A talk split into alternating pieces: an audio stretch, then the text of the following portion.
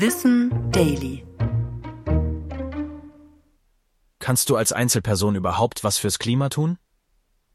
Ich alleine kann doch eh nichts gegen den Klimawandel ausrichten. Die Politik muss was tun. Das denken viele. Und es stimmt ja auch, wir werden die Klimakrise nicht bewältigen, wenn wir alle Rad fahren würden. Der Weltklimarat hat in seinem Bericht klargemacht, dass wir eine systemische Veränderung brauchen.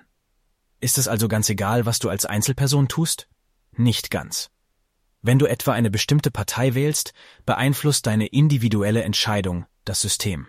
Oder wenn du mit dem Zug in den Urlaub fährst, anstatt zu fliegen, beobachtet das vielleicht dein soziales Umfeld und reflektiert das eigene Verhalten.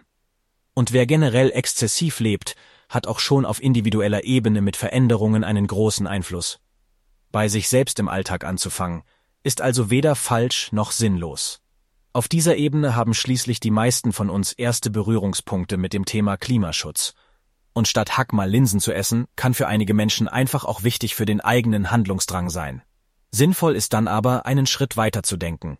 Etwa indem wir die Rahmenbedingungen hinterfragen. Zum Beispiel, warum ist Fleisch überhaupt so billig? Wenn wir mit anderen ins Gespräch kommen, dann kann das Bewusstsein auf der systemischen Ebene schaffen.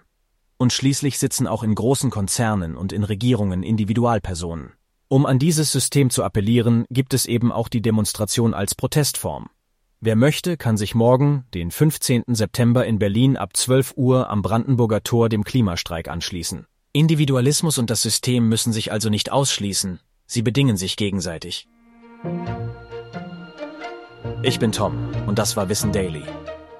Produziert von Schönlein Media.